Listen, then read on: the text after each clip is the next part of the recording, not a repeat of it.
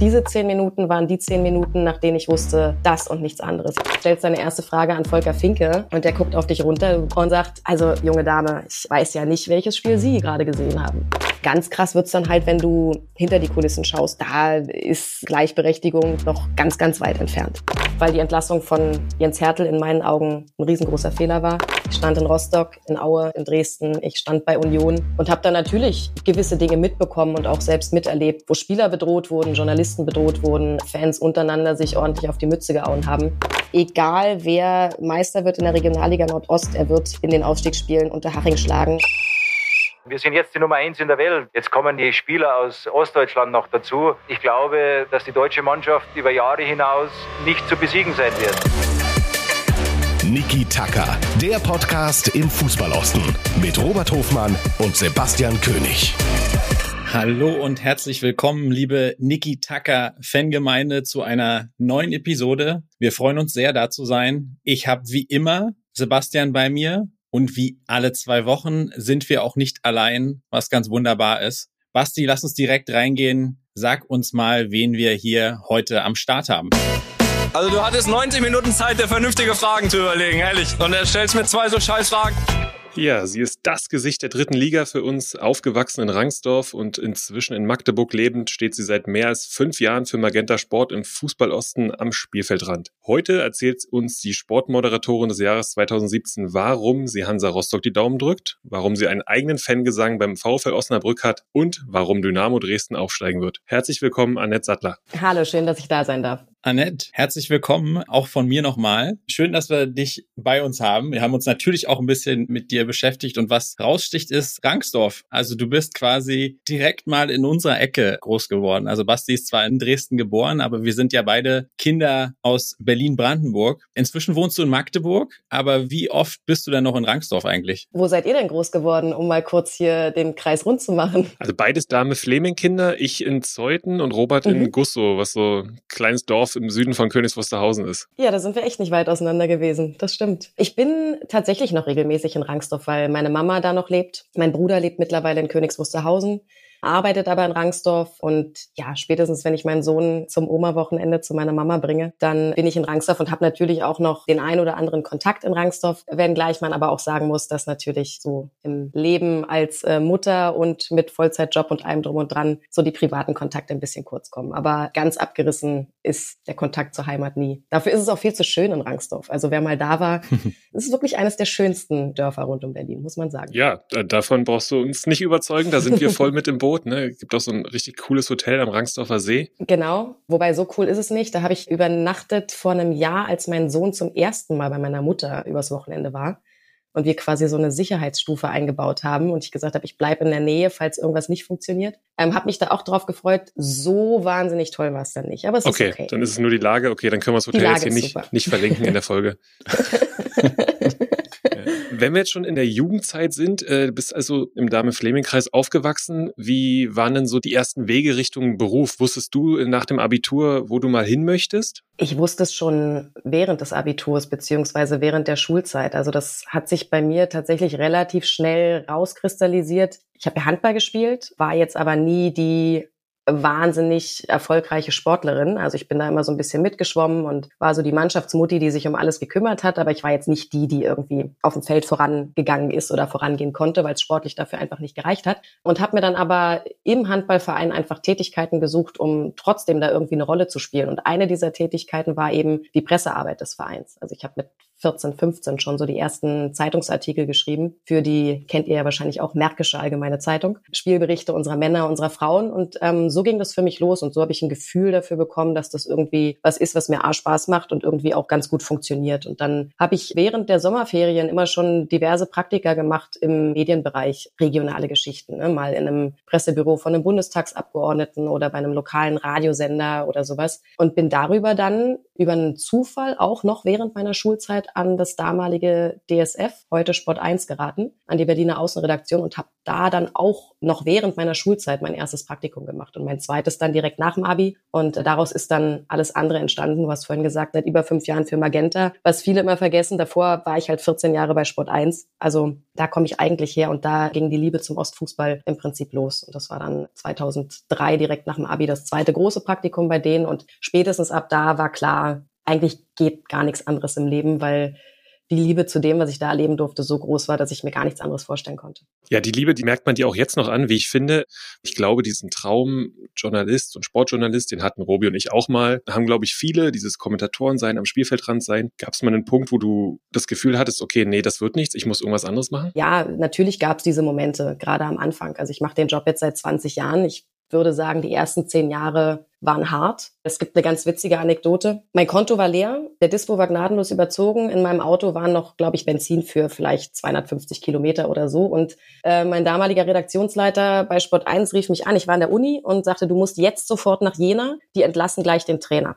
Ich habe gesagt, okay, das Benzin reicht gerade noch so bis nach Jena. Kamera, Equipment war sowieso alles im Kofferraum. Also habe ich mich ins Auto gesetzt, bin nach Jena gefahren, bin da wirklich auf die letzten Kilometer angekommen, habe meinen Job gemacht, alles super, habe abgeliefert und bin danach zum Pressesprecher Andreas Trautmann, schöne Grüße an der Stelle. Er hat gesagt, Traudel, kannst du mir mal einen Fuffi leihen, sonst komme ich nicht mehr nach Hause. Und dann hat er mir die 50 Euro geliehen. Ich konnte tanken, wieder zurück nach Hause fahren und am nächsten Wochenende zum nächsten Spiel in Jena habe ich ihm das Geld dann wiedergegeben. Also gerade in den Anfangsjahren gab es solche Situationen des Öfteren und es gab auch Phasen, wo ich neben meinem Studium Studium eben nicht nur bei Sport 1 beziehungsweise damals DSF mein Geld verdient habe, sondern abends noch in irgendwelchen Bars oder Clubs hinterm Tresen gestanden habe und Getränke ausgeschenkt habe, um über die Runden zu kommen. Also, dass man so wirklich davon leben kann und auch gut leben kann, würde ich sagen, ist jetzt so seit, ja, seit 12, 13 Jahren, so seit Ende 20. Aber die ersten Jahre, die waren jetzt kein Zuckerschlecken. Das war schon ein ordentlicher Kampf. Und die Liebe zum Handball, die war ja sehr, sehr früh da und ist auch in Rangsdorf entstanden. Und äh, ist die Liebe zum Fußball, die du jetzt auch ohne Frage hast, ist die dann erst durch den Job entstanden oder war die schon vorher da? Tatsächlich erst durch den Job. Also da bin ich reingewachsen. In meinem Leben gab es sportlich tatsächlich immer nur den Handball. Und der Fußball war immer so bei uns in der Familie die Gegenseite. Also mein Bruder hat Fußball gespielt, mein Vater war ähm, Präsident vom Fußballverein. Beide waren glühende Hansa Rostock-Fans. Also insofern war natürlich auch meine Kindheit geprägt von Hansa Rostock, aber immer eher in so einem, was machen die da eigentlich? Was soll der Quatsch? So, und dann habe ich mein erstes Praktikum gemacht, damals beim DSF. Das ging eine Woche lang und Carsten Pitschika, den ihr ja auch schon zu Gast hattet, der hat damals dann zu mir gesagt, also das ist alles schön und gut mit deinem Handball und so, aber wenn du diesen Job wirklich machen willst, dann wirst du am Fußball nicht vorbeikommen. Du wirst über den Fußball den Einstieg schaffen müssen und hast dann vielleicht das Glück, irgendwann in deiner Kernsportart arbeiten zu können. Aber der Einstieg geht halt immer über den Fußball. Und dann ähm, habe ich gesagt, okay, dann nehme ich das jetzt so an und versuche mal diesen Fußball in mein Leben zu lassen und habe das dann wirklich ganz klassisch gemacht, indem ich mich am Wochenende mit meinem Vater und meinem Bruder vor den Fernseher gesetzt habe und Fußball geschaut habe und mit ihnen ins Stadion und so halt immer mehr Berührung einfach zu diesem Sport, zu den Menschen, die dort arbeiten, ähm, bekommen habe. Parallel natürlich durch den Job. Und bei mir ist es tatsächlich so, dass ich irgendwann festgestellt habe, dass es gar nicht so sehr auf die Sportart ankommt, sondern auf die Menschen, mit denen man da so tagtäglich zu tun hat. Und wenn die cool sind und gerne mit dir arbeiten, dann fühlt man sich auch wohl und dann kann man auch einen guten Job machen, egal ob da jetzt Fußball, Handball, Basketball oder Eishockey gespielt wird. Aber tatsächlich bin ich nicht so eine klassische Fußballgöre, die irgendwie schon mit vier vom Fernseher gesessen hat und den Helden von damals zugejubelt hat. Ich fand Matthias Sammer immer ziemlich beeindruckend. Also den hatte ich tatsächlich als Bild im Kinderzimmer auf dem Nachttisch stehen mit so frisch getackerter Augenbrauenwunde, aber einfach als Symbol für Kämpfer und nicht aufgeben und Scheiß auf blaue Flecken. Hauptsache, das Spiel wird am Ende gewonnen. Deswegen war der für mich so eine Symbolfigur, aber nicht, weil er Fußballer war, sondern einfach aufgrund seiner Persönlichkeit. Genau, so hat sich das alles quasi entwickelt. Und was wird der Sohn jetzt, Fußballer oder Handballer? Also aktuell, das ist ganz witzig, mein Mann ist ja auch Handballer. Insofern sind hier natürlich zwei Menschen, die da schon drauf gucken, dass er den Ball in die Hand nimmt. Witzigerweise nimmt er ihn in die Hand, aber er möchte ihn in den Basketballkorb werfen. Oh.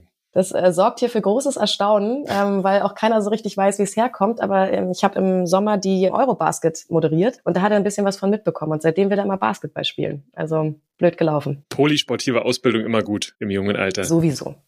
Robi jetzt angesprochen, du bist dann so ein bisschen in den Fußball auch reingerutscht. Wie ist es denn heute für dich? Du hast es schon angesprochen, du freust dich genauso, ob es ein Fußballwochenende oder ein Handballwochenende wird. Wo sind die größten Unterschiede für dich auch in der Vorbereitung? Fällt dir Handball leichter oder ist es für dich wirklich egal, ob jetzt ein Handballspiel ansteht oder ein Fußballspiel? Also Handball moderiere ich ja mittlerweile jetzt schon seit sechs Jahren nicht mehr. Ich mache ja bei Magenta Sport Drittliga Fußball, Basketball und punktuell auch Eishockey. Handball habe ich ja bei Sport 1 gemacht Klar, Handball ist natürlich die Sportart, für die ich jetzt in der Vorbereitung am wenigsten tun muss, weil ich den Sport selber betrieben habe, weil ich als Trainerin gearbeitet habe, als Schiedsrichterin. Also mein ganzes Leben stand dieser Sport im Vordergrund. Deswegen ist das natürlich so für mich persönlich das natürlichste Umfeld, in dem ich mich bewegen kann. Direkt danach kommt der Fußball, was einfach daran liegt, dass ich jetzt mittlerweile seit 20 Jahren im Ostfußball arbeite, also man begegnet denselben Menschen, man kennt die Geschichten und, und, und. Das kennt ihr ja selber auch. Basketball und Eishockey würden dann so auf drei und vier kommen, weil es einfach im Verhältnis zu den anderen beiden Sportarten relativ neue Sportarten für mich sind, die ich noch nicht so wahnsinnig lange mache. Und speziell beim Eishockey halt dazu kommt, dass das wirklich sehr, sehr punktuelle Einsätze sind. Also das ist dann vielleicht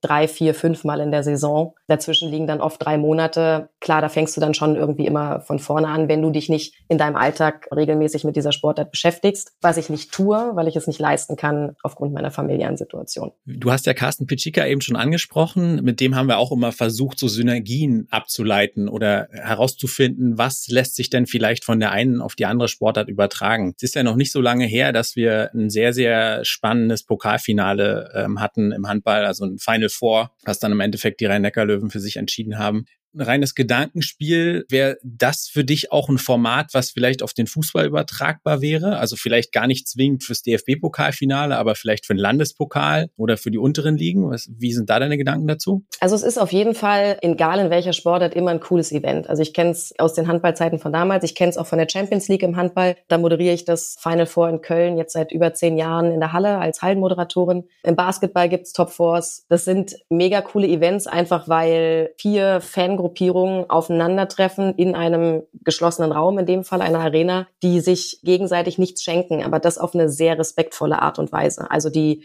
kämpfen genauso gegeneinander wie die Mannschaften auf dem Feld und gleichzeitig steht aber über allem immer auch der Respekt für die andere Seite. Da bin ich mir nicht hundertprozentig sicher, ehrlich gesagt, ob das in einem Fußballumfeld so in der Form funktionieren würde. Also bei einigen Vereinen sicher, aber wenn ich mir jetzt überlege, keine Ahnung, es gibt einen Drittliga Top 4 und Aue und Dresden sind da mit dabei Puh, das äh, könnte dann schon ungemütlich werden. Man muss ja auch nicht alles von jeder Sportart auf die andere übertragen. Ich glaube schon, dass ein Top 4 eher ein Hallenevent ist und kann mir so ein Event jetzt im Moment schwer unter freiem Himmel in einem, in einem Stadion vorstellen, ehrlich gesagt. Letzte Frage, bevor wir dann mal in den Ostfußball wirklich abtauchen. Gibt es was im Handball oder Basketball rein aus dem Spiel, dem Regeln oder der Verhalten der Spieler, was du dir wünschst, dass es in den Fußball übertragen wird? Mm, ich glaube, Tabia Kemmer hat das sogar auch mal diskutiert. Ich bin mir jetzt gerade nicht sicher. Aber ich glaube, so eine kleine zeitliche Auszeit für bestimmte Verhaltensweisen auf dem Spielfeld, die im Fußball ja schon zum Alltag gehören und in anderen Sportarten völlig abwegig sind. Also, keine Ahnung, meckern gegen den Schiedsrichter, solche Geschichten äh, liegen bleiben, obwohl es eine Schwalbe war. Da mal für fünf Minuten runter vom Feld könnte vielleicht im Fußball einiges verändern. Aber ich weiß nicht, ob das regeltechnisch so umsetzbar wäre. Also, das ist interessant, weil ich glaube, ein ähnliches Szenario hatten wir nicht mit Carsten auch damals diskutiert. Ich glaube schon, dass da noch Potenzial ist bei dem ganzen Thema. Aber aber direkt mal rein in den Fußballosten. Du bist im Fußballosten geboren, lebst aktuell in Magdeburg und hast, glaube ich, wie keine andere die Vereine und alles drumherum erlebt. Ist es für dich ein Klischee, wenn man vom rauen Fußballosten spricht? Also, dass es ein bisschen derber zugeht? Oder sagst du, na, das ist eigentlich Quatsch und sagen wir mal so in Essen oder so geht's eigentlich genauso zu? Das kann ich natürlich jetzt nicht so 100 Prozent beurteilen, weil ich ja meine eigenen Erfahrungen natürlich im Fußballosten gemacht habe. Also ich habe eben mit Anfang 20 nicht in Essen gestanden oder irgendwo anders, sondern ich stand in Rostock, ich stand in Aue, ich stand in Dresden, ich stand bei Union und habe da natürlich gewisse Dinge mitbekommen und auch selbst miterlebt, die nicht schön waren, die beängstigend waren, wo Spieler bedroht wurden, Journalisten bedroht wurden, Fans untereinander sich ordentlich auf die Mütze gehauen haben. Ich glaube, dass es das auch in anderen Bereichen Deutschlands gibt, vor allem im Fußball. Aber ich habe es natürlich nicht hautnah und eins zu eins erlebt. Insofern haben mich natürlich meine eigenen Erlebnisse im Fußballosten gerade in diesen Anfangsjahren geprägt. In meiner Wahrnehmung ist das aber weniger geworden. Also ich habe das Gefühl, dass es nicht mehr so krass zur Sache geht wie noch vor 15 Jahren beispielsweise, wo keine Ahnung, ich in Rostock stand und eine Ultragruppierung versucht hat, den VIP-Raum zu stürmen und gegen Glasscheiben geschlagen hat und neben mir irgendwie die Frauen der Spieler mit ihren Kindern weinend aufs Klo gerannt sind, weil sie Angst hatten, dass die jetzt gleich da die Glasscheibe durchbrechen, weil sie den Spielern an den Hals wollten. So in der krassen Form gibt's das heute nicht mehr, zumindest bekomme ich es nicht mit. Aber ja, klar, die Anfangsjahre waren schon heftig. Also bei Sport 1 hieß es irgendwann, Annette ist die Antonia Rados von Sport 1, weil ich irgendwie dann auch immer das Glück hatte, in sämtlichen Krisenherden zu landen. Also zum Teil auch bei Spielen, wo gar nicht damit zu rechnen war, dass irgendwas passiert. Hertha gegen Nürnberg damals, wo die Hertha-Fans dann über den Graben gesprungen sind, mit Eisenstangen mhm. auf die Spieler zugerannt sind und ich stand da gerade und wollte mir Interviews machen und dachte, Leute, wollt ihr mich jetzt verarschen? Was passiert hier eigentlich gerade? Also ich hatte wirklich so zwei, drei Jahre, wo ich immer in solche Situationen reingerutscht bin und irgendwann stumpft man so ein bisschen ab. Im Sinne von, man hat zumindest keine Angst mehr. Was war denn, Annette, das erste Stadionerlebnis, was dir so in Erinnerung geblieben ist, wo du dachtest so, wow, wo bin ich hier? Oder auch so, oh Gott, wo bin ich hier? Und, und wie laut ist das hier? Wie besonders ist das hier? Gibt es da so ein Spiel, Klar gibt's spezielle Spiele. Mein erstes Spiel als Field Reporterin zum Beispiel, damals fürs DSF für Hattrick, das war die Saison 2005, 2006 in Dresden, zweiter Spieltag, Dresden gegen Freiburg. Volker Finke war der Trainer. Ich sollte eigentlich nur bei Carsten mitlaufen und mir das mit anschauen und dann sagt er mir eine halbe Stunde vom Spiel, so ich jetzt Bier trinken mit meinen Kumpels, mach du mal. Hat mich da halt voll ins kalte Wasser geschmissen, was rückblickend betrachtet total gut war. In der Situation aber natürlich dazu geführt hat, dass der Angstschweiß in mir ausgebrochen ist und dann stehst du da nach dem Spiel und stellst deine erste Frage an Volker Finke und der guckt auf dich runter. Ich war 22, sah aus wie 15 und er sagt, also junge Dame, ich weiß ja nicht, welches Spiel Sie gerade gesehen haben. Und dann habe ich nur gesagt, ja, ich glaube dasselbe wie Sie. Ähm, es wäre total schön, wenn Sie jetzt meine Frage beantworten könnten. Und dann ging das auch, dann kam man so rein. Aber klar, das ist so ein Tag, den ich nie vergessen werde. Dresden generell, das ist natürlich total beeindruckend, was da einfach für ein Druck von den Rängen kommt. Der Moment, wo ich aber für mich entschieden habe, ich will das machen und nichts anderes, der war in Aue, tatsächlich im Erzgebirge. Während meines ersten Praktikums, da bin ich mitgefahren mit Ike und Carsten und dann sind die so eine halbe Stunde vor Spielbeginn, haben gesagt, komm, wir gehen jetzt mal mitten auf den Rasen und stellen uns da mal in den Mittelkreis, also an den Anstoßpunkt. Und dann sind wir da hingelaufen gelaufen. Damals durfte man den Rasen noch betreten als Journalist und haben da einfach zehn Minuten gestanden und nichts gesagt, sondern einfach nur die Atmosphäre auf uns wirken lassen. Und diese zehn Minuten waren die zehn Minuten, nach denen ich wusste, das und nichts anderes. Ich war vorher eher auf dem Trip, ich will schreiben, ich will zu einer Zeitung und in dem Moment wusste ich, ich will Fernsehen und ich will Live-Fernsehen und ich will dieses ganze Adrenalin und die ganze Stimmung und Atmosphäre, all die Emotionen, ich will all das geballt auf einen Punkt und nichts anderes. Gibt's ein Stadion im Osten, wo du sagst, da bin ich ganz besonders gerne oder das ist eigentlich jedes Mal ein Highlight? Ich bin gerne in Dresden, weil ich eben schon gesagt habe, dass natürlich immer eine besondere Atmosphäre ist. Ich bin gerne im Erzgebirge, weil es einfach speziell ist. Das ist ähm, einfach nochmal irgendwie was ganz anderes, sowohl von den Menschen her als auch vom Ambiente, die Lage dieses Stadions und so weiter. Ich bin aber auch gerne in den anderen Stadien, aber tatsächlich ist mein Lieblingsstadion einfach familiär bedingt das Ostseestadion in Rostock. Also das war eben mein erster Kontakt zum Fußball durch meinen Vater, durch meinen Bruder. Mein Vater hat als Student dort gespielt in der zweiten Mannschaft, hat mit dem langjährigen Pressesprecher zusammen studiert in Rostock. Also da kommt halt meine Familie her. Das sind meine Wurzeln, auch wenn ich sie als Kind jetzt nicht so tagtäglich konsumiert habe wie beispielsweise mein Bruder. Aber das war immer eine besondere Verbindung, weil man da eben auch einfach meinen Vater kannte und es deswegen irgendwie von Anfang an so ein Gefühl von nach Hause kommen war. Auch als ich das allererste Mal beruflich in diesem Stadion war, war es so vom Gefühl her, als würde ich eigentlich nach Hause kommen, obwohl ich irgendwie noch nie da war. Das war so eine ganz spezielle Atmosphäre und die wird mich immer mit Rostock verbinden. Also da hatte ich die besten Zeiten, habe auch Freundschaften geschlossen durch den Job in den Verein hinein. Da gab's Abende, wo wir nach Zweitligaproduktionen noch im Zeugwartraum zusammengesessen haben mit den Nachwuchstrainern von Hansa Rostock und dem Busfahrer und dem Zeugwart und wilde Cuba Libre Partys gefeiert haben.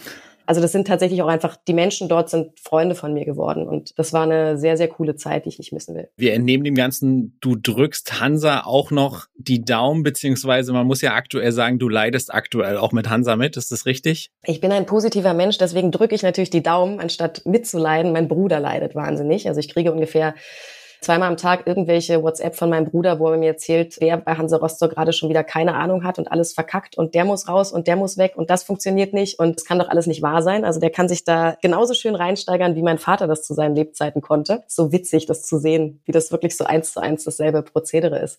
Ich drücke Ihnen die Daumen, auch wenn es natürlich aktuell nicht gut aussieht und sie sich so ein Stück weit auch selbst in die Situation gebracht haben, muss man ganz ehrlich sagen. Einfach weil die Entlassung von Jens Hertel in meinen Augen ein riesengroßer Fehler war. Aber ich drücke Ihnen die Daumen, dass Sie die Klasse halten. Logischerweise, na klar. Es wäre auch schön, Sie wiederzusehen, persönlich in der dritten Liga, aber da geht einfach das allgemeine Interesse vor meine persönlichen Interessen. Deswegen hoffe ich, dass Sie in der zweiten Liga bleiben. Ja, das hoffen wir auch, obwohl wir schon auch in der letzten Folge besprochen haben, dass das irgendwie gerade nicht so aussieht, aber auch die Emotionalität des Ostseestadions immer mal irgendwie wieder für eine Serie sorgen kann. Und ja, vielleicht jetzt gerade, wo alle nicht damit rechnen, geht's dann für Hansa doch nochmal aufwärts. Mich interessiert ein bisschen vor allem so dieser Tag der Sportmoderatorin dann im Stadion. Jetzt gehen wir mal von einem 14 Uhr Spiel vielleicht in Dresden aus. Wie muss man sich das vorstellen? Bist du immer den Abend vorher auch schon da? Was machst du vor allem auch während der 90 Minuten? Und wer sorgt denn eigentlich dafür, dass die Trainer oder Spieler dann auch äh, zu dir ans Mikrofon kommen? Nimm mal da unsere ZuhörerInnen mhm. bitte ein bisschen mit. Also die Vorbereitung aufs Spiel, die beginnt natürlich im Prinzip schon unter der Woche. Also eigentlich ist gerade dritte Liga ist so eine laufende Beschäftigung. Ich mache eigentlich jeden Tag irgendwas zur dritten Liga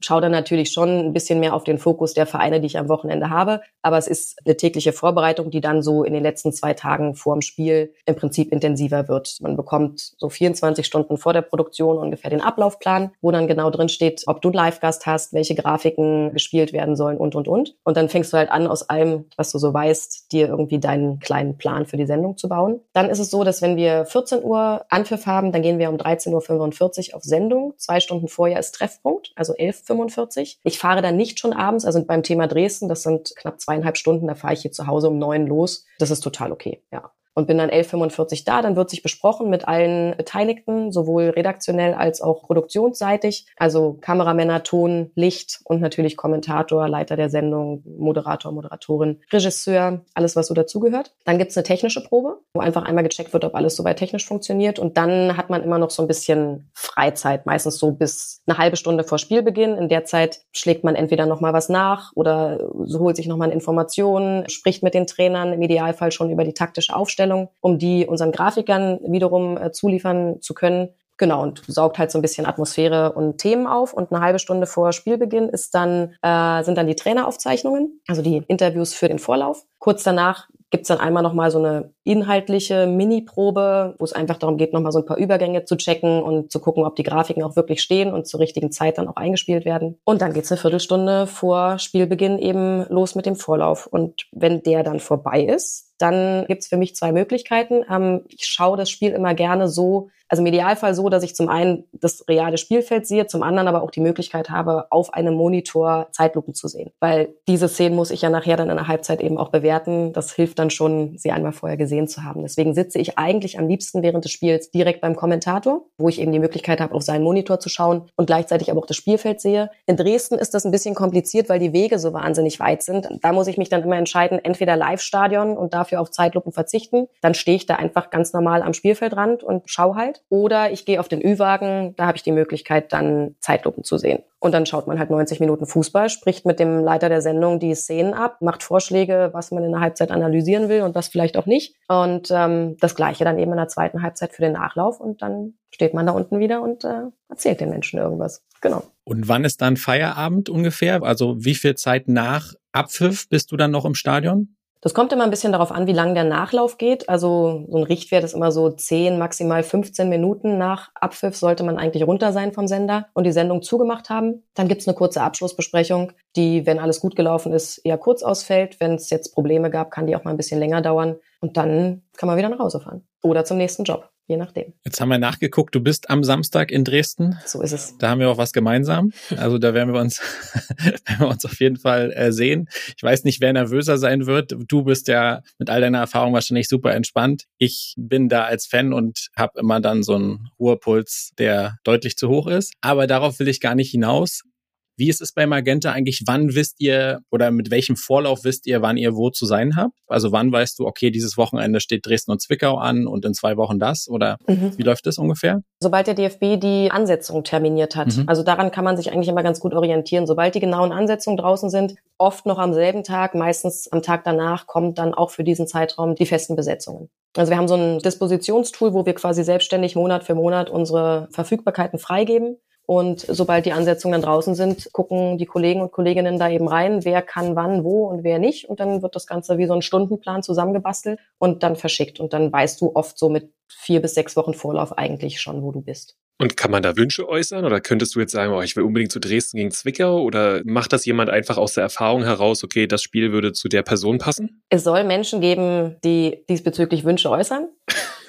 Dann soll es Menschen geben, denen diese Wünsche erfüllt werden. Es soll andere Menschen geben, denen diese Wünsche nicht erfüllt werden. Ich habe einen Wunsch, den ich immer zu Saisonbeginn äußere und das ist der, dass ich, obwohl ich natürlich im Fußballosten unterwegs bin, gerne auch mal ein bis zweimal in der Saison an die Bremer Brücke fahren würde. Das ist der einzige Wunsch, den ich äußere. Alles andere überlasse ich den Menschen, die den Dienstplan basteln und am Ende ist es eh immer ausgeglichen. Also natürlich hast du auch mal ein Wochenende, wo du irgendwie denkst, okay, warum mache ich jetzt hier so ein unbedeutendes Spiel, wo es irgendwie um nichts mehr geht und keine Ahnung, paar Kilometer weiter steppt der Bär, aber am nächsten Wochenende ist es halt wieder andersrum und ich glaube, genau darum geht's auch in so einem Team, dass äh, sich das am Ende immer alles ausgleicht. Mal hat einer die coolen Spiele, mal hat ein anderer die coolen Spiele und oft weiß man ja auch gar nicht im Vorfeld, welche Spiele wirklich cool werden. Also wie oft gehen wir mit großen Erwartungen in große Spiele und dann kommt ein langweiliges 0-0 bei raus und dann fährst du mit null Erwartung irgendwo hin und gehst am Ende mit acht Toren nach Hause und denkst dir, wow, was ist ja eigentlich passiert? Also das Gute ist ja, dass Fußball nicht vorhersehbar ist. Was vorhersehbar ist, ist natürlich die Kulisse, klar. Aber die ist am Ende auch nicht das Einzige, was ein Fußballspiel besonders macht. Stichwort Osnabrück und Bremer Brücke. Wir wissen, dass du eine ganz besondere Beziehung nach Osnabrück hast. Beschreib doch mal, wo das herkommt. Das stammt aus der Saison 2018, 19. Äh, da habe ich für Magenta Sport neben meiner ähm, normalen Moderationstätigkeit ein paar Sachen zusätzlich noch gemacht. Unter anderem habe ich eine wöchentliche Kolumne zur dritten Liga geschrieben und auch als ja, als Vlog veröffentlicht quasi. Und da habe ich am zehnten Spieltag dieser Saison, also relativ früh, mich sehr weit aus dem Fenster gelehnt und gesagt, dass der VfL Osnabrück am Ende der Saison aufsteigen wird.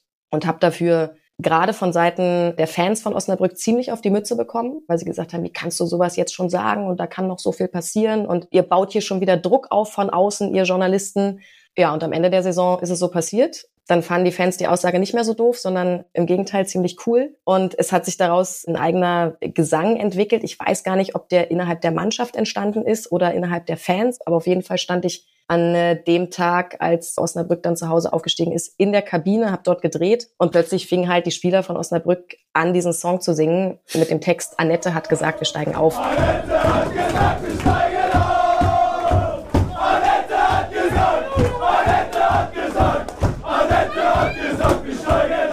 Und es gab dann wohl auch T-Shirts, die sie auf der Mannschaftsfahrt nach Malle anhatten, wo eben auch hinten drauf stand, Annette hat gesagt, wir steigen auf. Genau, das war dann eigentlich eine ganz schöne Geschichte, weil sich das so von diesem anfänglichen Shitstorm, den ich für diese Aussage kassiert habe, in so eine totale Sympathienummer entwickelt hat und eine ganz innige Beziehung irgendwie auch so zu dem Umfeld in Osnabrück. Und es ist heute noch so, dass wenn ich komme, dass der ein oder andere dann von der Tribüne ruft, ey Annette, wie sieht's aus? Steigen wir wieder auf?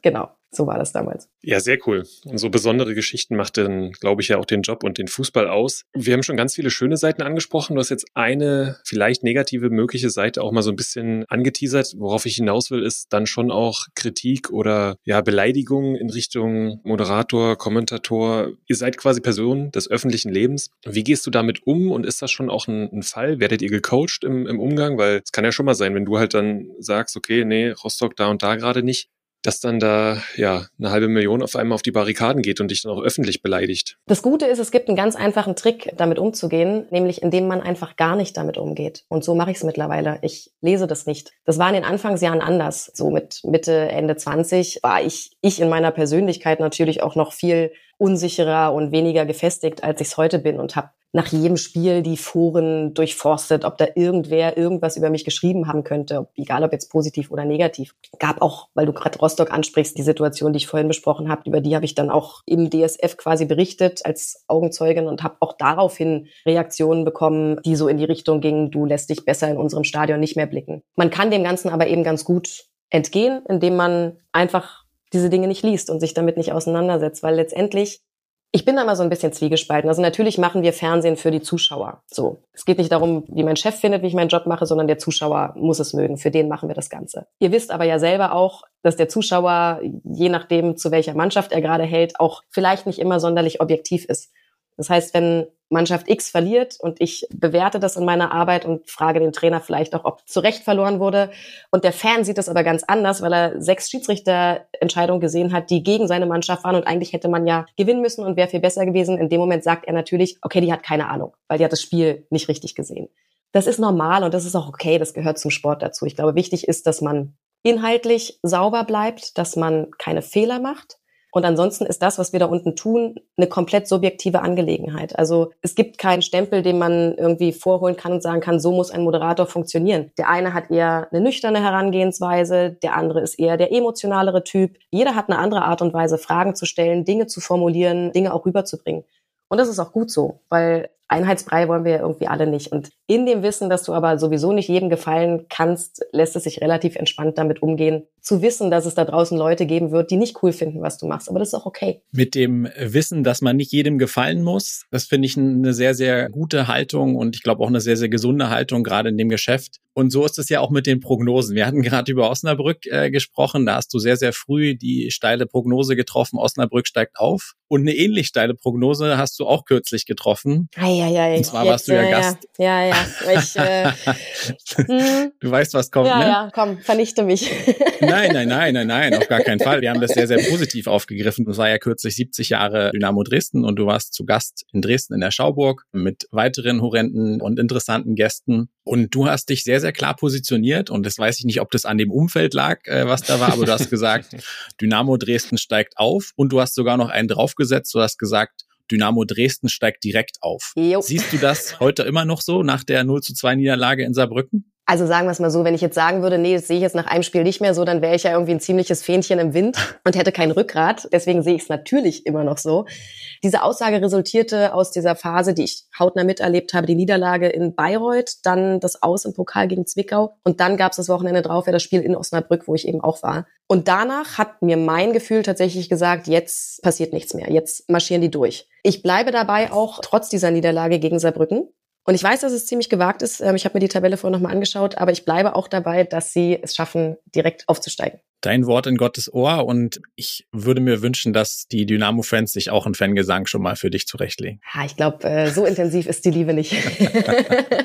ja, Robby, du kannst ja anstimmen am Samstag schon mal. Alles klar, ich bereite was vor. Sehr gut. Warten wir erstmal, vielleicht sollten wir erstmal abwarten, ob ich recht behalte zum Ende der Saison, weil ihr könnt ja jetzt hier keine Lobeshymnen anstimmen, wenn ihr noch gar nicht wisst, ob meine Aussage überhaupt tatsächlich stimmt. Deswegen sollten wir vielleicht den 38. Spieltag abwarten. Da bin ich übrigens auch da. Ich weiß nicht, ob ihr da seid. Ich bin da, ja. Gegen Oldenburg. Gegen Oldenburg. Genau. Und dann können wir gerne, wenn es denn danach so ist, gerne gemeinsam ein kleines Liedchen anstimmen. Darauf können okay. wir uns einigen. dann hoffen wir, dass es da was zu feiern gibt. Ja, und wenn Dynamo dann ja eventuell oder hoffentlich sicherlich äh, auch aus Robis Sicht die dritte Liga verlässt, interessiert mich nochmal, wer kommt denn in der Saison 2023, 2024 in deine dritte Liga, so will ich es mal sagen. Könnt ihr ein Ostfußballverein absteigen aus der zweiten Liga? Wer steigt auf? Es gibt ja die Relegation, wer wird Erster? Also, oder wer steigt auch vielleicht ab? Was sind so die Oststadien, die du nächstes Jahr als Drittliga-Moderatorin bereisen darfst? Also wie schon gesagt, wenn wir es vielleicht von oben nach unten mal durchgehen, glaube ich, wird das Rudolf-Habich-Stadion leider nicht mehr dabei sein, weil Dresden aufsteigen wird.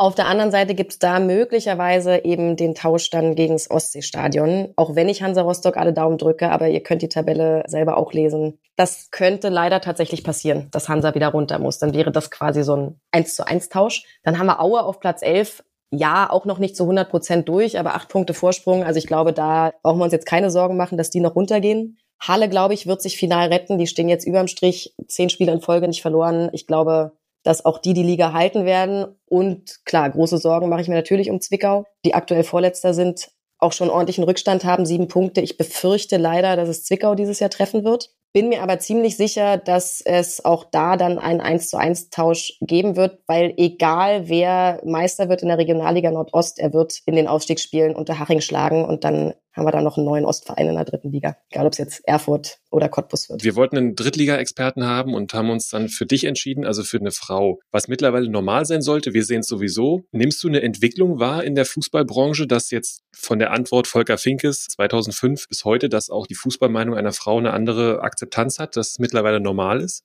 Ja und nein. Ich glaube, das muss man differenziert betrachten, was die einzelnen Positionen betrifft. Du hast es eben schon gesagt, auf der Moderationsposition, auf der Field Reporter Position ist es mittlerweile völlig normal, dass da Frauen stehen und ihren Job machen. Das war vor 20 Jahren, als ich angefangen habe, noch komplett anders. Wenn wir jetzt aber in die anderen Bereiche schauen, Kommentar wird langsam. Es gibt die ersten, aber es ist immer noch deutlich zu wenig und es wird vor allem auch, das sieht man am Beispiel Claudia Neumann, von einem großen Teil der Fußballgesellschaft nicht akzeptiert. Noch krasser wird's dann, wenn wir in den Bereich Expertinnen schauen. Also wir hatten jetzt bei Magenta TV zur Fußball-WM beispielsweise Tabea Kemme im Studio als Expertin, die mega ist, eine überragende Fußballexpertise mit sich bringt und vor allem auch gesellschaftlich ganz, ganz spannende Ansätze hatte und immer wieder ganz spannende Blicke auf den Fußball auch gebracht hat. Da würde ich mir mehr wünschen, auch in der dritten Liga. Und ganz krass wird's dann halt, wenn du hinter die Kulissen schaust, also hinter die Kameras, hinter die Schreibtische Branche und, und, und in leitende Positionen gehst, da ist Gleichberechtigung noch ganz, ganz weit entfernt. Ja, interessante Wahrnehmung, vor allen Dingen von dir. Das ist sehr interessant, das gerade auch mal von, von die Innensicht da entsprechend zu hören. Und ich glaube, die Entwicklung zumindest so, wie wir sie von außen wahrnehmen können, ist tatsächlich eine positive. Und ja, wir hoffen auch, dass sich das weiterhin in die richtige Richtung entwickelt. Also wir sind super dankbar für all deine Insights, die du uns hier gegeben hast, aber wir wollen dich auch nicht entkommen lassen, ohne dir nochmal zum Ende hin die eine oder andere Frage zu stellen. Also wir machen nochmal eine Fragenfeuerrunde mit dir, wo wir dich bitten, möglichst kurz und spontan auf unsere Fragen zu antworten. Okay, kriegen wir hin. Ah, darum sind solche Spiele ganz gut auch mal, dass du wieder mit beiden Boden der Tatsache bist. Ja, und da sind wir drin im Fragenfeuer. Ich würde anfangen. Bitte um kurze Antwort. Annette, dein legendärstes Interview war mit? Boah. Ach so, ja, doch, klar, das ist total einfach. Ähm, Jan Löhmannsröben. das haben wir Ah, okay. erwartet. Ja. Die Cornflakes. Die Cornflakes, genau. Ja. Nee, also wenn das ein Schiri ist, weiß nicht, Digga. Soll der Cornflakes zählen gehen, aber platz mir die Krawatte ehrlich. Wir haben schon mal angerissen, so ein bisschen, aber vielleicht nochmal hier das lauteste Fußballstadion im Fußballosten. Puh, Kopf an Kopf rennen zwischen Dresden und Rostock. Wahrscheinlich, weil es in meiner Wahrnehmung gerade präsenter ist, weil ich aktuell halt fast alle Dresden Heimspiele mache, würde ich jetzt spontan sagen Dresden. Welchen Sportler würdest du gerne mal interviewen? Oh, das ist eine ganz fiese Frage, weil man ja auch so ein Stück weit abstumpft. Also ich habe lange Dirk Nowitzki gesagt, jetzt habe ich Dirk Mhm. Nowitzki letztes Jahr auf einer Veranstaltung sehr, sehr lange sprechen dürfen. Insofern ne, ist bei Dirk Nowitzki jetzt auch schon wieder der Haken hinter, wobei ich sage, den würde ich gerne jede Woche interviewen. Viel mehr geht aber nicht. Ja, Genau, Ja. den würde ich gerne jede Woche interviewen, weil der einfach so ein unfassbar großartiger Mensch ist. Ganz spontan, boah, ich glaube, ich würde gerne mal ein sehr, sehr langes, ausführliches Interview mit Boris Becker führen. Ja. Mhm. Und aber gar nicht so sehr über seine sportlichen Erfolge, sondern über das Leben danach und warum es so gelaufen ist, wie es gelaufen ist und sich so entwickelt hat. Das fände ich spannend. Aber dazu müsste er sich natürlich auch der ganzen Geschichte öffnen, wo ich nicht weiß, ob er das tun würde. Aber wenn es diese Situation gäbe, könnte das, glaube ich, ein sehr intensives Gespräch werden. Und ich mag intensive Gespräche sehr, sehr gerne. Lieber als die drei Fragen nach Abpfiff. Ich weiß gar nicht, ob du es vielleicht selber schon gehört hast. Es gibt aktuell eine Podcast-Serie genau dazu. Die heißt Unser Boris. Mhm. Eine sehr, sehr spannende äh, sechsteilige Serie, glaube ich, genau über das Phänomen Boris Becker. Sehr interessant. Falls du es noch nicht gehört hast, können wir es dir ans Herz legen. Gehen wir nochmal zurück zum Basketball. Machst du ja zumindest sporadisch auch für Magenta. Wer ist dein Lieblingsbasketballer, der aktuell aktiv ist? Mein Lieblingsbasketballer, der aktuell aktiv ist. Ich mag Luis Olindi unheimlich gern von Alba Berlin. Zum einen aufgrund seiner sportlichen Entwicklung. Es macht Spaß, ihm zuzuschauen, aber der ist einfach, das soll jetzt gar nicht abwertend gemeint sein, aber der ist halt so ein Strahlemann. Also wenn Luis Olindi im Raum ist, dann versprüht er Mhm. gute Laune und er ist immer gut drauf und hat einfach dieses strahlende, breite Lächeln im Gesicht. Immer gute Interviews, immer auf Augenhöhe und respektvoll, selbst wenn er vielleicht irgendwie gerade verloren hat und eigentlich keine Lust hat, mit dir zu reden, lässt er dich das nicht spüren. Deswegen ähm, würde ich jetzt spontan sagen, Luis Olindi ist mein Lieblingsbasketballer. Würdest du lieber das Champions League-Finale aus dem Studio moderieren oder die Drittliga-Relegation als Field-Reporterin? Ich weiß, dass es viele Menschen gibt, die mir das jetzt nicht abnehmen werden. Aber ich würde mich für die Drittliga-Relegation entscheiden, als Field Reporterin, ja. Wir nehmen dir das ab. Das ist sehr schön. Wer ist für dich der beste Handballer aller Zeiten? Ich kann jetzt nichts anderes sagen als Stefan Kretschmer, sonst kriege ich richtig Ärger. Ihr könnt mich doch hier nicht in so eine Situation bringen. Also mein Sohn ist im Zweitnamen benannt nach Magnus Wieslander. Damit ähm, erklärt sich, welchen Handballer mein Mann für den besten Handballer aller Zeiten hält. Ich kann jetzt aufgrund meiner emotionalen Situation nichts anderes als Stefan Kretschmer sagen. Sorry. Dann frag ich dich, sicherlich auch wieder schwierig, der beste oder die beste Fußballkommentatorin? Geschlechtsunabhängig? Ja. Oder willst du einen Mann und eine Frau haben? Dann gern beides. Wir nehmen alles mit, was wir kriegen können hier. Okay, dann würde ich als äh, Frau Christina Rann auf die Eins setzen. Mhm. Und als Mann, puh, das ist echt eine super schwierige Frage, weil, wie ich es vorhin schon gesagt habe, das ja komplett subjektiv ist, was wir da machen. Also es gilt ja für den Kommentar genauso. Auch da gibt's ja unterschiedliche Stile. Der eine mag den einen mehr, den anderen äh, weniger, die Stimme muss dir gefallen und, und, und.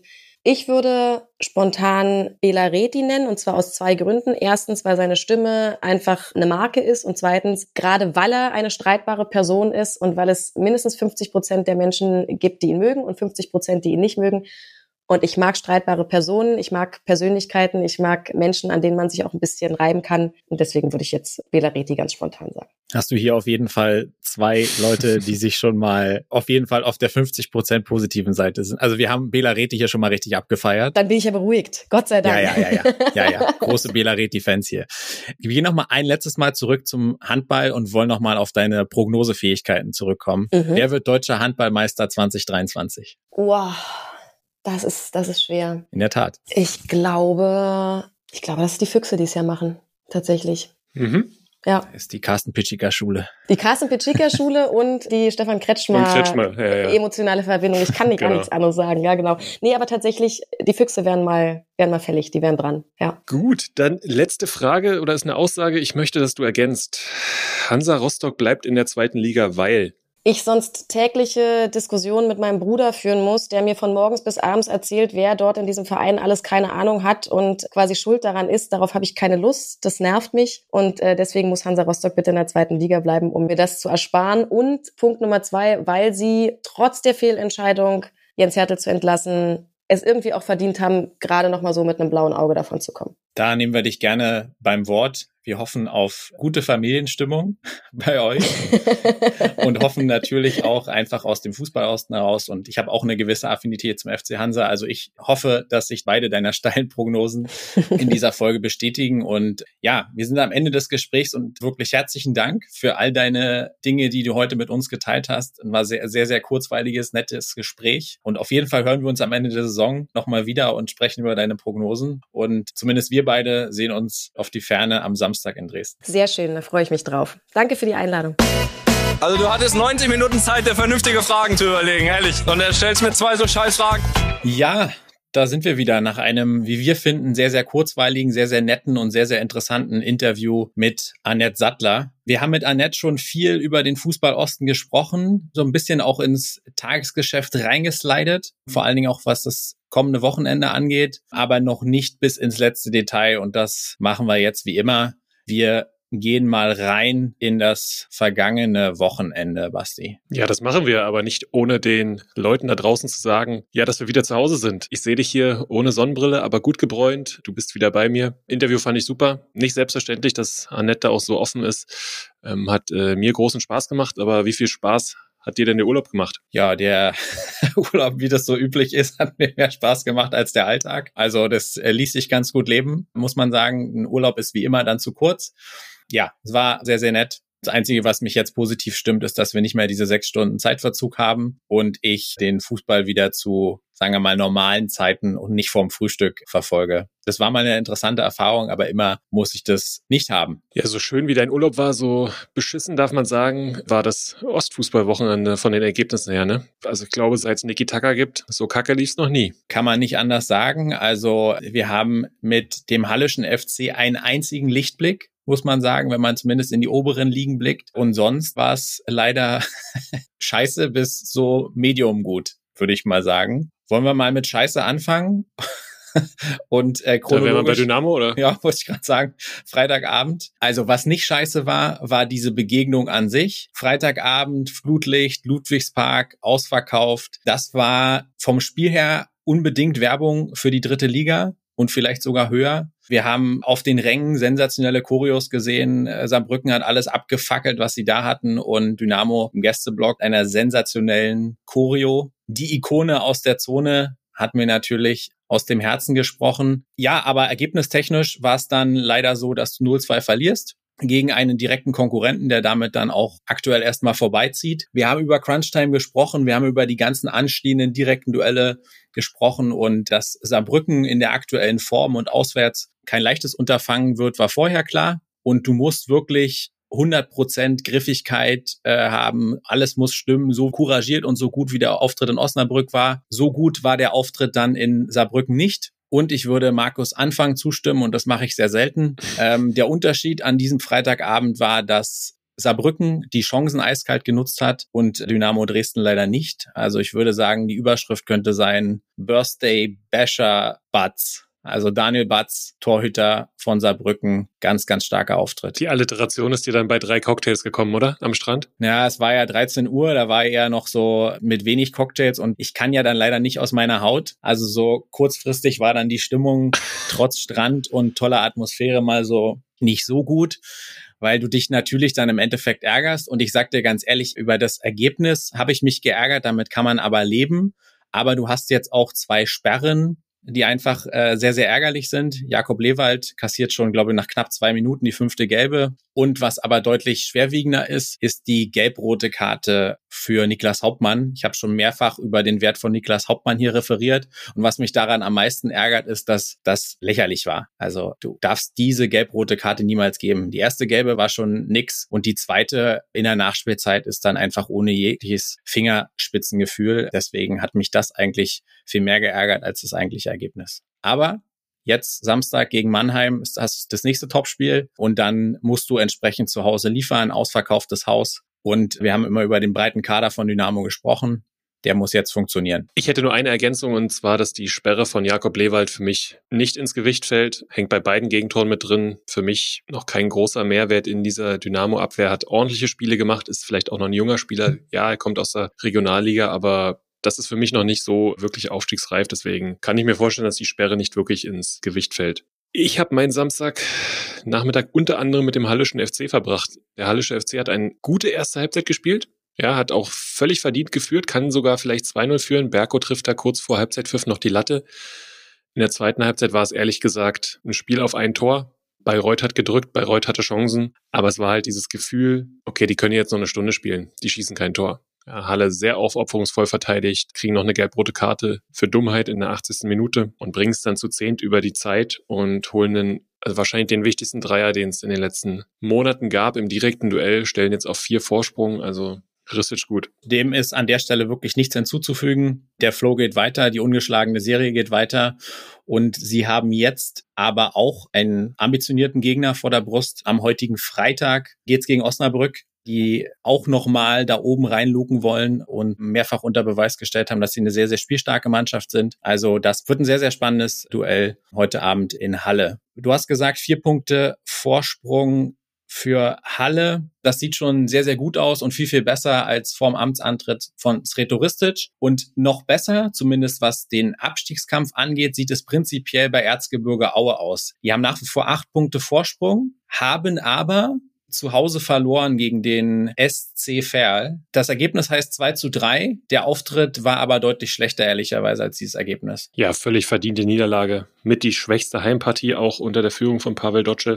Jetzt spielen sie in Elversberg. Also ich bin um jeden Punkt froh, den Aue gerade Vorsprung hat. Ich glaube auch, dass es am Ende reichen wird, wenn sie noch ein Spiel gewinnen, weil Bayreuth wird jetzt aus den verbleibenden Sechsen jetzt nicht mehr, also die werden keine zwölf Punkte mehr holen. Und dann würde ein Sieg für Aue schon reichen, den werden sie holen. Aber das ist jetzt auch eine spannende Phase. Machst du dann mit Pavel Dotschew weiter? Ist das alles normal? Ab wann kannst du wirklich fest planen? Da hatten wir schon mal drüber gesprochen. Also das wären sehr spannende Zeiten im Erzgebirge aus meiner Sicht. Ja, spannende Zeiten im negativen Sinne haben wir ehrlicherweise inzwischen auch in Zwickau. Sie bleiben unser Sorgenkind und angesichts eines besorgniserregenden Auftritts in Freiburg am vergangenen Wochenende, du gehst sang- und klanglos 0 zu 4 unter und man muss sagen, dass sie mit 0 zu 4 sogar noch gut bedient waren, machst wieder eklatante Fehler, die dich dann in Rückstand bringen. Zweimal Butzen sieht beim 0-1 und beim 0-2 schlecht aus und dann hast du es eigentlich fast nur Brinkis zu verdanken, dass es da nicht 5, 6, 7 Dinger gibt. Bei zugegeben sehr, sehr starken und spielstarken Freiburgern, die du eben nicht in den Flow kommen lassen kannst. Also guck dir die Ausgangssituation an bei Zwickau. Wir haben es damals hart kritisiert auch, die Entscheidung, Joe Ennox und Toni Wachsmuth zu entlassen zu dem damaligen Zeitpunkt. Und so wie es jetzt aussieht, war das nicht die richtige Entscheidung.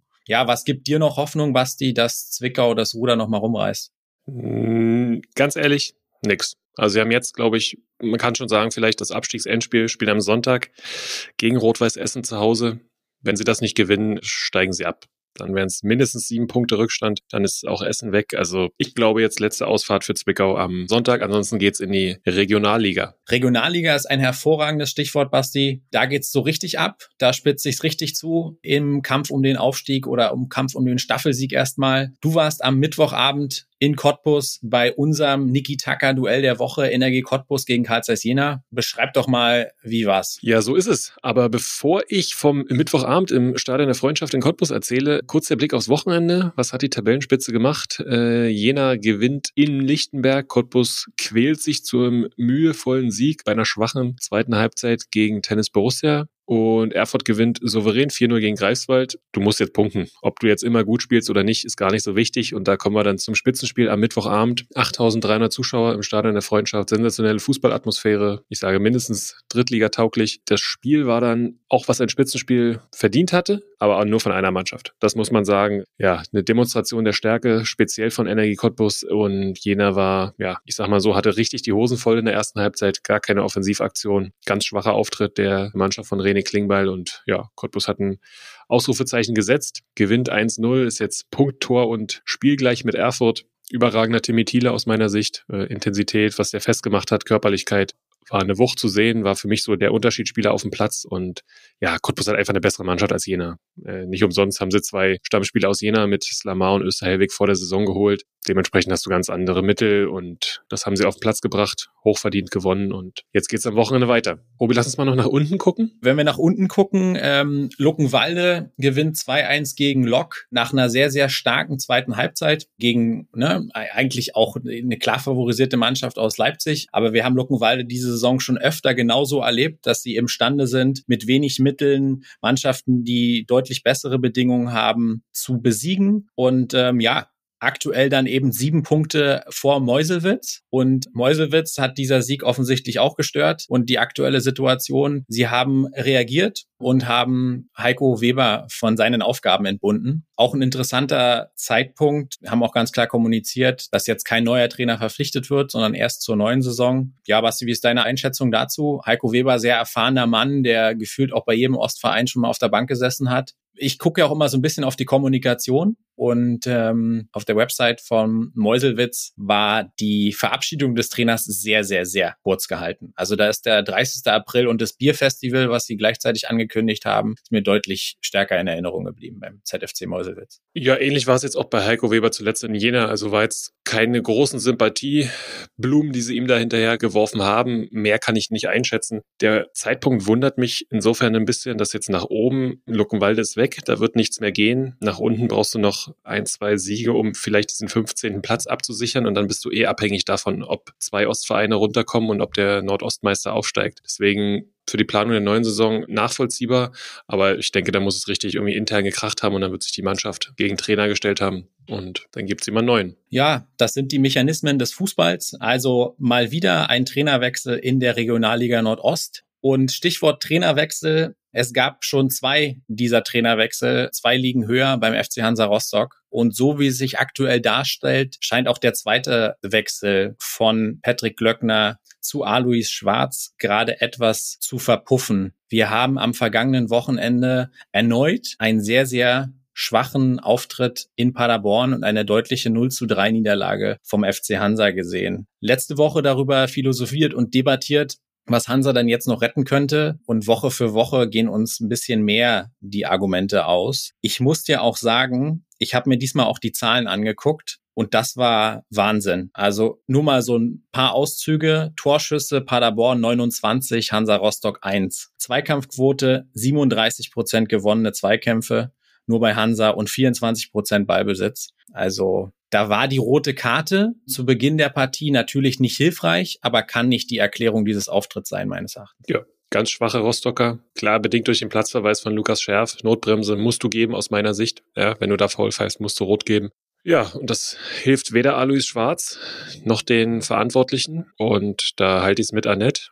Jens Hertel hätte niemals gefeuert werden dürfen. Und du siehst genau, was passiert, wenn man nicht den Trainer feuert beim 1. FC Magdeburg. Dennoch, Robi, Magdeburg hat auch zum Leidwesen von Rostock jetzt Sandhausen wieder in die Verlosung geholt und ein Heimspiel komplett unnötig gegen Sandhausen verloren. Das habe ich zum Teil gesehen ganz unnötig. Sandhausen macht aus wenig viel. Jetzt wieder mit Interimstrainer Gerhard Kleppinger, der irgendwie immer gewinnt gefühlt. Ja, wenn der da ist, uns interimsmäßig macht, gewinnen die immer. Kämpferisch sehr starke Leistung von Sandhausen. Magdeburg hatte so dieses Quäntchen, diesen Flow nicht. Wir hatten es gesagt, wenn sie Sandhausen schlagen, sind sie raus aus dem Abschiedskampf. Haben sie leider nicht geschafft. Ja, am Ende enttäuschend. Kann auch nochmal so ein Turnaround sein in die negative Richtung. Werden wir sehen, was das kommende Wochenende bringt. Ja, Magdeburg jetzt in der Art Derby in Braunschweig gefordert. Hansa zu Hause gegen Fürth sicherlich gut, wie immer richtungsweisende Spiele, aber wenn wir hier am 29. Spieltag sind, dann ist für die Ostclubs in Liga 2 alles richtungsweisend, was noch kommt. Ja, und jetzt, wie du sagst, gegen Braunschweig, die zur Überraschung, glaube ich, der ganzen Liga St. Pauli geschlagen haben und punktgleich mit dem FCM jetzt sind. Ganz wichtiges Duell und ähm, du nimmst nicht nur eine unnötige Heimniederlage mit, sondern auch noch zwei weitere Gelbsperren von wichtigen Spielern beim FCM. Also Kapitän Amara Condé ist genauso gelb gesperrt wie Elan Kuri. Das ist natürlich auch nicht gerade hilfreich in der aktuellen Situation. Aber ich bleib dabei. Ich finde es super, dass sich die spielerische Lösung vom FCM am Ende des Tages durchsetzen wird. Kleine Randanekdote dazu. Ich habe letztens den KMD-Podcast mit Tim Walter gehört und da ging es auch darum, welche Mannschaften im deutschen Profifußball denn überhaupt noch Ballbesitz Fußball spielen. Und das sind neben dem FC Bayern und dem HSV nur noch Paderborn und Magdeburg. Fand ich eine sehr, sehr interessante Erkenntnis an der Stelle und stützt so ein bisschen das, was wir angesprochen haben oder rausgestellt haben, dass dieser Angang, gerade in den Tabellenregionen, wo sich der FCM befindet, sagen wir mal, überraschend ist. Das fällt dir dann jetzt mit so Begegnungen gegen Sandhausen natürlich auch ein bisschen auf die Füße. Aber unterm Strich hoffe ich und glaube daran, dass sich das durchsetzen wird. Ich würde ehrlicherweise noch Werder Bremen reinschmeißen, die immer irgendwie eine fußballerische Lösung oder ja, irgendwie aktive Ansätze zumindest auch wählen, gegnerunabhängig. Das ist so das, was mir jetzt gerade noch einfällt, wenn wir sagen, äh, Thema Ballbesitz und, und spielen wollen. Thema Ballbesitz ist ein ganz guter Übergang zur Union, oder? Absolut. Das ist äh, die Antithese. Union, wie wir wissen, nicht für Ballbesitz Fußball bekannt und leider auch mit einem ärgerlichen Ergebnis zu Hause. Wir müssen sagen, nur eins zu eins gegen den VfL Bochum. Nach Führung wunderschönes Freistoßtor von Juranovic kassierst du dann den Ausgleich und hast dann teilweise sogar noch Glück, dass es nur bei einem Gegentor bleibt. Und der Kevin Behrens, von uns schon oft angesprochen, mit dem Fragezeichen versehen, wie und warum dieser Kollege Bundesliga spielt und mit welchem Flow er auftritt, hat leider jetzt auch mal ein 100%er vergeben. Also nur eins zu eins. Wir haben gesprochen über den Kampf um die Champions League. Die direkte Konkurrenz punktet. Leipzig gewinnt, Freiburg gewinnt äh, und Leverkusen die du ja herausgestellt hast. Ja, die haben nicht gewonnen, Robi. Ja, richtig, wollte ich gerade sagen. Deswegen sage ich, Punkt völlig okay für Union. Nach dem Unionsspiel dachte ich so, hm, schwierig. Dann als Leverkusen unentschieden gespielt hatte, dachte ich, alles gut. Wieder ein Spieltag mehr. Du hast den Abstand zu Leverkusen gehalten und ich bin weiterhin der Meinung, das wird der entscheidende Platz sein. Deswegen, du, für Union kein gutes Spiel gemacht, aber einen Schritt weiter Richtung Champions League. Locker mit einem blauen Auge davongekommen, würde ich sagen. So ist es. Ja, und davon kommen lassen wollen wir euch jetzt. Wir sind am Ende angekommen. Sehr spannende Folge, viel Input, viele Sachen diskutiert, auch mit Annette. Mir hat's großen Spaß gemacht. Mit Annette noch mehr als mit dir, muss ich sagen. Trotzdem sehen wir uns nächste Woche wieder. Ja, hast du Annette gesagt. So ist das. Also, Liebe Niki Taka Gemeinde, liebe Niki Taka Ultras, wir hören uns am nächsten Freitag. Kommt gut rein ins Fußballwochenende. Lasst uns Feedback da, slidet in unsere DMs und bewertet uns auf den Podcast-Plattformen eurer Wahl. Und vergesst nicht, wenn euch der Podcast gefällt, ihn auch in eurem Freundes- und Fankreis zu teilen. Freuen wir uns, wenn wir wachsen. Und in diesem Sinne, sportfrei. Vielen Dank und sportfrei. Niki Tacker, der Podcast im Fußballosten mit Robert Hofmann und Sebastian König.